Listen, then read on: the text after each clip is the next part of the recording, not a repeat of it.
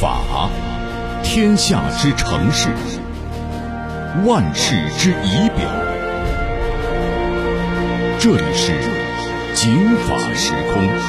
大家好，欢迎收听今天的警法时空，我是姚博。今天是国际儿童节，首先呢，我们祝收音机前的儿童们节日快乐。不管是国际公约还是我们国家的法律法规，所谓的儿童定义的都是十八岁以下的未成年人。都说啊，这孩子的钱好挣，是不是？今天您是不是如果家里有孩子，也给他有所准备？但实际上，孩子的有些钱不仅不好挣，而且不能挣。因为呢，我们国家的相关的法律法规规定，在有些商业领域和消费品领域是禁止向未成年人开放和经营的，而且呢，违反了还要承担相应的法律责任。那么，孩子们，你知道吗？家长知道吗？特别是商家，您知道吗？今天的警法时空来说说未成年人的哪些钱商家不能挣。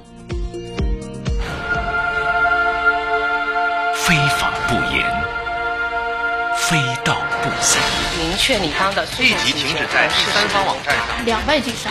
你说你现在到底你朋友了，七年以后。二零二零年警法时空，更多知识，更多理性，更多保障，更多福祉。咱们说说孩子的哪些钱不能挣？在商业领域，我们国家的法律呢，对于民事行为能力划分为哪几种、哪几类？咱们一块儿来听中国互联网评价中心的法律顾问赵占领给咱们介绍这个法律知识。民法总则的规定，自然人可以划分为三种。那第一种就是完全民事行为能力人，这个十八周岁以上的这个成年人，或者年满十六周岁，而且以自己的劳动收入为主要收入这种自然人。第二种就是这个限制行为能力人，八周岁以上的这个未成年人只能进行与他的年龄、智力所相适应的民事活动，其他的民事活动需要由他的法定代理人来代理，或者是征得法定代理人的同意，否则那这种行为是可以依法撤销的。那第三种就是无民事行为能力人，不满八周岁的这个未成年人，他所订立的合同在法律上是无效的。现在有很多网络经济、网络直播行业。网络游戏行业对于未成年人没有设置限制，未成年人不仅是可以使用这种网络服务，而且可以去进行支付。如果是他是限制行为能力人，支付行为实际上是没有经过法定代理人的这个追认的话，它实际上是可撤销的。如果是不满八周岁的话，交易行为啊是无效的。这个问题其实咱们在上周的经法时空当中和大家说过。因为最高人民法院在五月底出台了一个对于民事案件审理的过程当中的一个意见，那我们知道最高法的审理的意见是最高法指导全国的各级法院在审理这一类案件过程当中的一个态度和原则。那原则呢，就是如果呢确实是孩子打的赏、充的值，那就应该退。但是我们在节目当中也给大伙儿说过，那您得拿出证据证明是孩子啊。当然，有的家长能拿出来，比如说呢，在湖北有那么一个家庭，父母呢都是抗击新冠肺炎疫情一线的医护人员，反正想着在单位进了病房也不能带手机，就别带了，放在家里。结果这个手机呢，很容易就被孩子解锁，因为孩子知道这个解锁的密码，于是孩子呢就改变了支付密码，换了指纹等等，一下子充了三万八。那像这个事情啊，它比较特殊，父母呢是能够拿出自己确实啊这手机不在身边的这个证据来，单位也给开证明，但是一般来说啊，很多家长没这个机会，所以我们要说第一点就是，游戏公司、网络公司对于孩子这一类的钱，如果确实是孩子输的，那真的不能挣。不过。腾讯就说过啊，说这个事情一定得拿出证据呀。我们腾讯每天在接的相关的退费的投诉当中，经我们查实，那都有二十多起，都是家长或者是大人输钱了之后后悔了，说啊说未成年人输的，我们都拒绝了。那咱们一块来听广东省律师协会未成年人法律专业委员会的主任郑子英给我们说说，我们国家呢对于儿童网络支付的限额是多少？那么根据我们国家新闻出版署去年发布的关于防止未成年人沉迷网络游戏的通知，也规定了网络游戏企业不得为未满八周岁的这样一个用户啊提供网游的付款的这样一个服务。同一个网络的游戏公司呢所提供的这个游戏付款的服务，八周岁以上未满十六周岁的未成年人用户。单次充值的金额不得超过五十元人民币，每月充值的累计不能超过两百元。十六周岁以上的未成年人单次充值的金额也不能超过一百元啊，每月充值不得累计超过四百元。同时，民法总则也规定了，像我们不满八周岁以下的这些未成年人是没有民事行为能力的，那只能由他们的法定代理人，比如说他的父母啊、监护人去代理他的民事行为。如果是八周岁以上到十八周岁以下的这批未成年人是限制民事行为能力人，实施民事行为是由法定代理人去代理，或者要经这些法定代理人的同意和追认。也就是说，八到十八周岁的未成年人如果没有经过父母的同意之下偷拿了这个父母的手机玩游戏。进行充值，在父母没有追认的情况下，是可以要求退回的。而且呢，这种孩子的充值游戏的金额如果较大，区别了他的这样一个日常的消费的这样一个认知，认为这种大额的消费呢，超出了与他的智力和年龄相适应的程度。所以在法理上，家长理论上是能够追回孩子未经其同意许可的这种网络消费的。那么，即便如此，在实际操作当中，家长的举证会存在很大的难度。在上次的节目当中，我也教过大家一招。那比如说苹果手机，苹果手机呢，它有一个技术逻辑的缺陷，就是只要你这个手机解锁，它就默认你这个手机的使用人就是这个机主。那我呢，就遇到过这样的一个小型的被打劫的小犯罪现场。那就是我把解锁的手机呢给孩子用，因为他要打卡呀，学校的作业小打卡，老师的通知呢他要了解。那个手机呢我没有设置支付密码，但是我们也知道苹果呢你要下载应用肯定得连一张卡啊，所以呢我连了一张呢上面留的金额最少的。于是呢我的孩子就无师自通。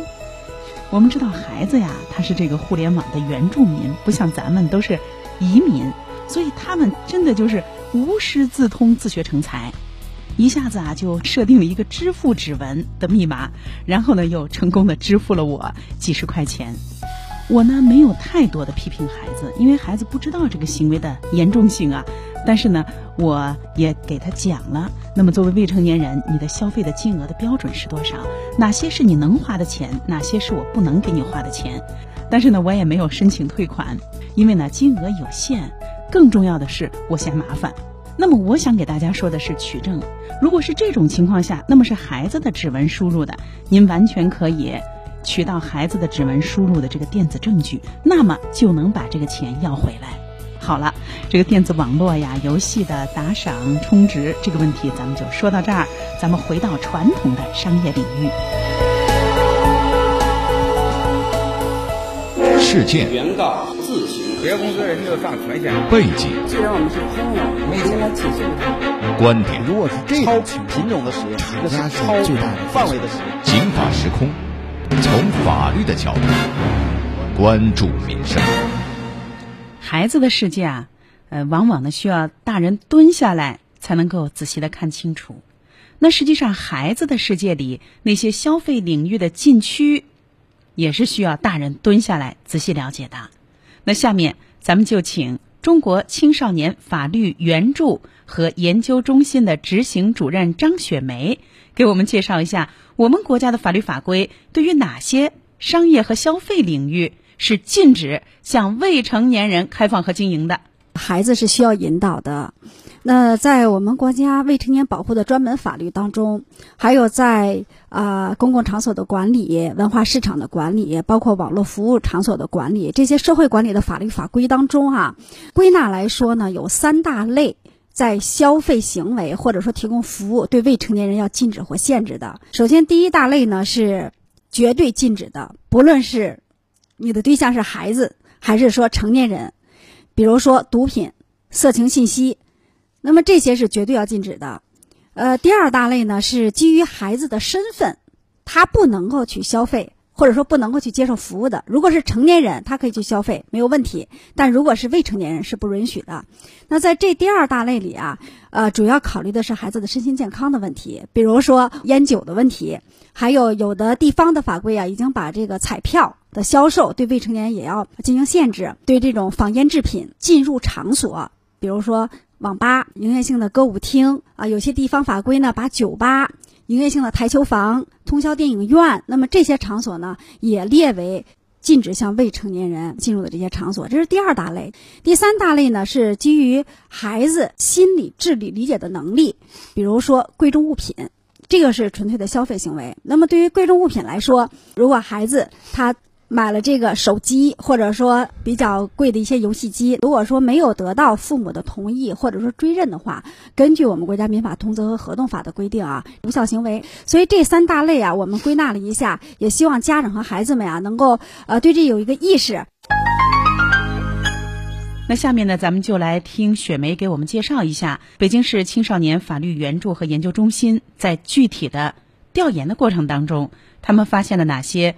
实际上是未成年人禁止消费的领域，但是呢，商品的提供者、商家的经营者，却在不断的逾越法律的这个进行线。咱们来听听他们调研的这禁止的相关的法律执行的到底怎么样。啊，在新时代当中啊，法律呢也是有必要进行一些更新。说《卫保法》零六年已经进行了一次大规模的修订，零六年之后呢，各个省市大概二十九个省市也都更新了自己所在省的这个《卫生保护法》的实施办法或者说条例，在这些条例里呢有一定的反应。但是法律的生命力是在于执行。举例来说啊，我们曾经对这个，呃一些。销售烟草的大型超市、便利店，还有烟草专卖店啊，进行过调研。在九十二家里，我们走访的九十二家的这个商店，只有非常少的这个商家，大概只有两家在特别明显的位置标明了禁止向未成年销售烟酒。那么还有一部分呢，它标明了，但是是在那种角落里，还有一部分是没有标明的。那么在访谈当中啊，将近四成多的商家提到有买的，我就会卖。并不知道卖烟酒给孩子要受到处罚，有一部分是将近四成的，四成呃将近百分之啊四十二吧，呃有商家有这样的反应，就有买的我就会卖，但是我不知道会受到处罚。当然我们说呢，这个有的商家可能是以此为借口。这个调研也反映一个定的问题，就是像这样的一些呃经营的场所，它的自律的问题。一个是我们说法律的这种规定，一个是自律。那么因为违法成本的违法成本低，它可能就会销售香烟。那么再有的，我们也了解到一些地方机的探索，比如说云南地区，那么它在这个管理营业性互联网呃这个服务场所的过程当中，他要求用这个身份证。那么这个身份证不仅是针对孩子，是他县里一个县做的探索，现在在全省进行推广。那商家肯定是这样，来的都是客，全凭嘴一张。五月十八号的节目当中呢，我当时还给大伙儿说过这么一个新闻事件。那一期节目呢是全国助残日的特别节目，介绍的是我们国家呢对于残疾人，包括残疾军人啊一些福利和优待。节目一开始我就给大伙儿说了这么一个新闻事件，就是有一位残疾军人拿的是啊这残疾军人证去坐公交车。结果这公交车的售票员啊就很不礼貌，甚至呢还辱骂这个人，说这钱你都省，没钱就别活了。他呢就第一不知道残疾军人坐公交车是免票的，就说明他业务不好。可见呢有的商家呀，他也不是故意的，他是压根儿就不知道自己做的这个买卖哪些人的钱能挣，哪些人的钱不能挣，哪些是国家的法律法规要求他必须承担的法律责任。那咱们接着来说，刚才张雪梅呢给我们说了，有合法经营的，但是也有来的都是客，全凭钱一张的。有些商家可能会说，我知法，我也守法，可是这孩子他看不出来，他是个未成年人啊，一米八，一百七十多斤，那就是个大小伙子呀。是从这个个头啊不容易分辨的这个问题，但是孩子毕竟是孩子。您如果愿意严格遵守法律法规，承担起自己作为商家的社会责任、法律责任，您完全可以注意观察消费者的身份。比如说，您觉得哎，这孩子这这像个孩子，你可以盘问几句，甚至呢让他出示相关的证件，是不是也就可以？对他身份进行核实。可能您觉得我不这么做也没人把我怎么样啊？是，但是您完全应该合法的去经营，因为呢，不仅销售贵重商品的时候应该检查，哪怕是小商品，你也应该合法经营。因为呢，一会儿咱们会说啊，如果卖了不该给孩子卖的东西，这孩子要是消费了啊，用了没什么事儿，没什么事儿。一旦有事儿，法律在那头等着您。为什么这么说呢？咱一会儿说啊。那下面呢，咱们还说说啊，这个有令不禁，法律法规明文禁止，有些地方成了空文，应当成为门槛的提醒提示牌儿，商家不设。哎，未成年呢，不仅唱歌，而且畅饮畅酒，那让人纳闷了啊！这个禁售它怎么就成了一纸空文呢？为什么呢？咱们来听听财经媒体人韩成宇的分析。应该说，从遵守的情况是很不理想。这个不理想，我觉得要从两个层面角度来讲。第一个，有些立法当中明文规定的，但是立法的时间比较早。比如说是在九十年代立立法的，那么随着科技的进步，随着整个人的观念的改变，可能某些立法啊，从初中到今天这个现实生活就不。不成立了。一个很简单的例子啊，呃，比如说咱们九十年代提到的这个《未成年人保护法》里面就有一个规定，说在中小学周边不得设立营业性的，比如说歌舞厅。那么这个规定在当年一个计划经济刚刚走出的状态里面是有有有这么一个规定，三十六条当时是有这个规定的。但是呢，我们从今天的这个随着司法进步的角度来讲，这个法实实实是有问题的。也就是说，呃，没有一个能规定说为什么就在中小学边上就不能设立这样一个营业场所。如果有了这个场所，如果它能够说明文告知说，哎，未成年人不予进去，他就可以成立。那么这个法在当时可能是成立，但今天就未必成立。比如说刚刚选梅提到的桌球厅，啊，确实我知道早年间有些地方性法规确实。拒绝青少年、未成年人进入游戏或者说是这个互联网。那我们找我们知道，在零二年的时候，有些法规定的是，当时是我们知道，呃，个人持有的这个这种电脑啊，别说笔记本了，这这这个桌机都很少。那时候如果青少年想上网呢，一定只能到网吧去。但今天随着这科技的进步，手机都可以上网。那么你这个规定啊，还有没有这个执行的，就是就是这个完全的意义？大家又再要去讨论。所以这个就是在立法上面。因为善意，所以认同；因为理性，所以共鸣。警法时空，人间冷暖，百姓情怀。听众朋友说了，有的商家挣了不该挣的钱，有的是骗你的钱。那有的商家说了，我也没骗你的钱啊，你花的是真金，我卖出的是真商品哈。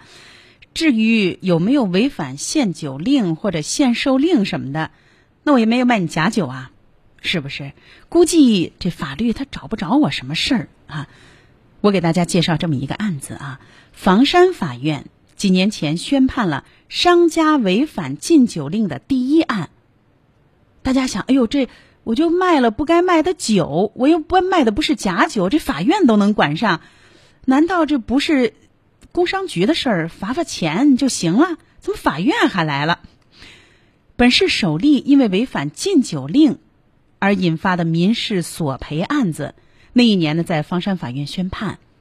这个案件呢，因为当时呢我去采访，所以印象非常深。呃，七八个孩子，其中一个啊还是这酒老板的孩子，他和同学一块儿到他们家来吃饭，当然呢是消费的，不是请客，点了很多的啤酒。其中呢，有几个孩子就发生了矛盾。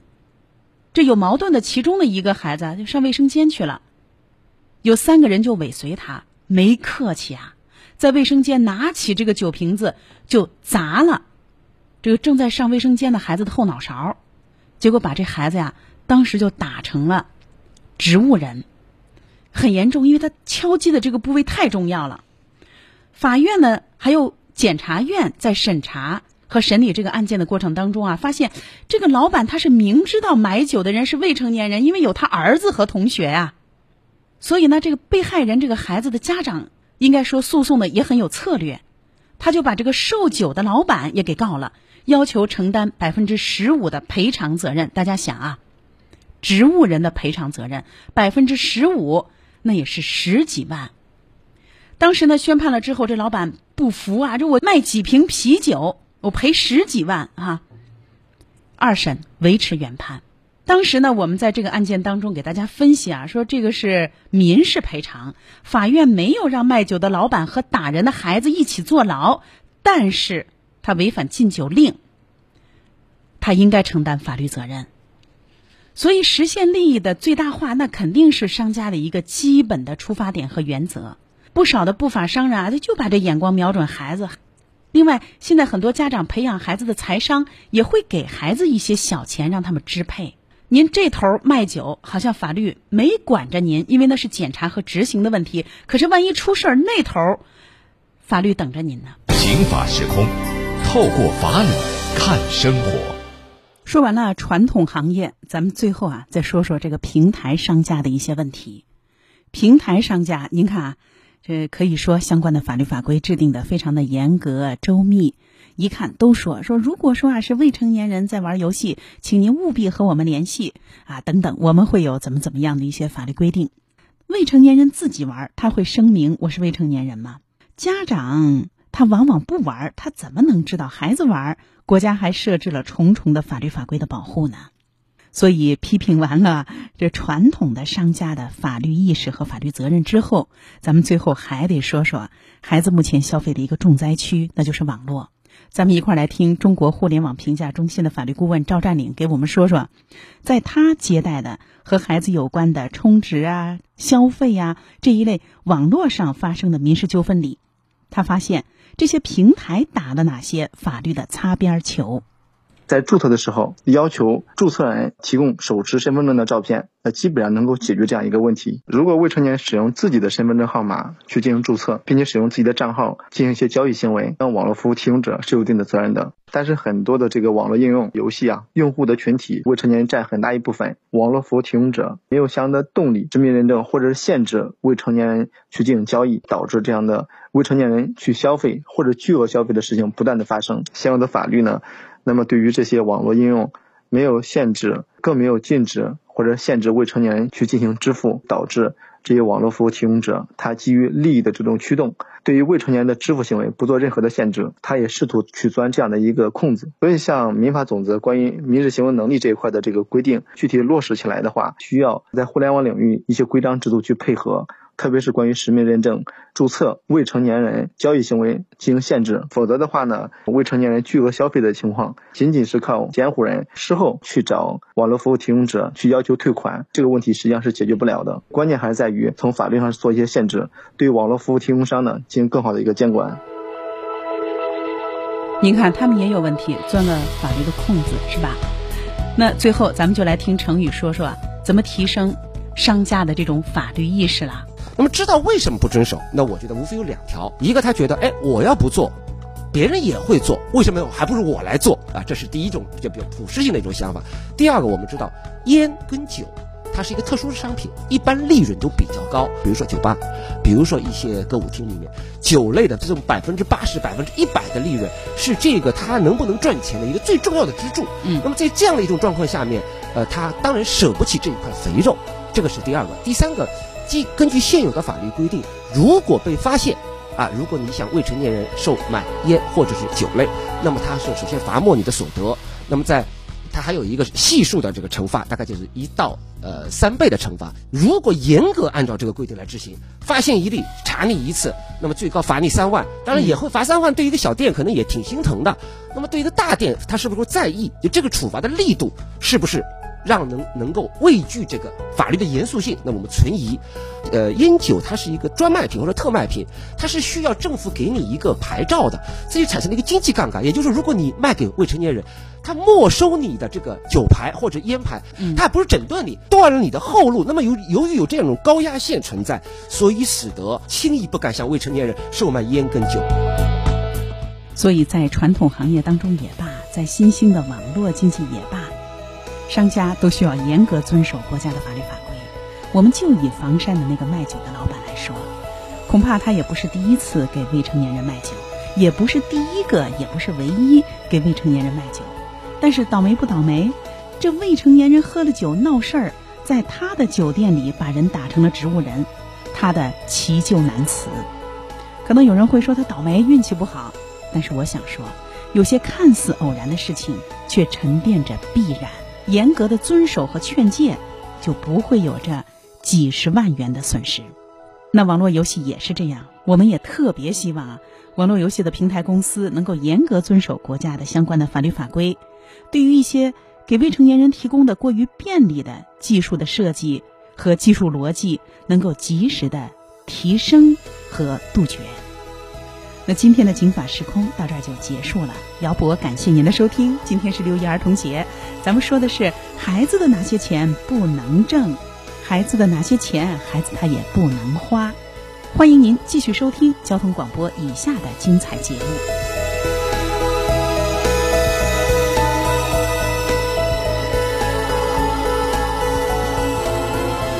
法律博大精深，却也鸡毛蒜皮。看似白纸黑字，实则如影随形。共同债务到底是什么意思？如何让法律给您的生活带来更多的平安和保障？现在起，请在微信公众号里搜索“警法时空”或“姚博幺零三九”，不仅有“警法时空”往期节目内容，更有公益律师及时回答您的法律咨询。时空你好，我有个法律问题，着急。一个贴身、贴心的。私人法律顾问。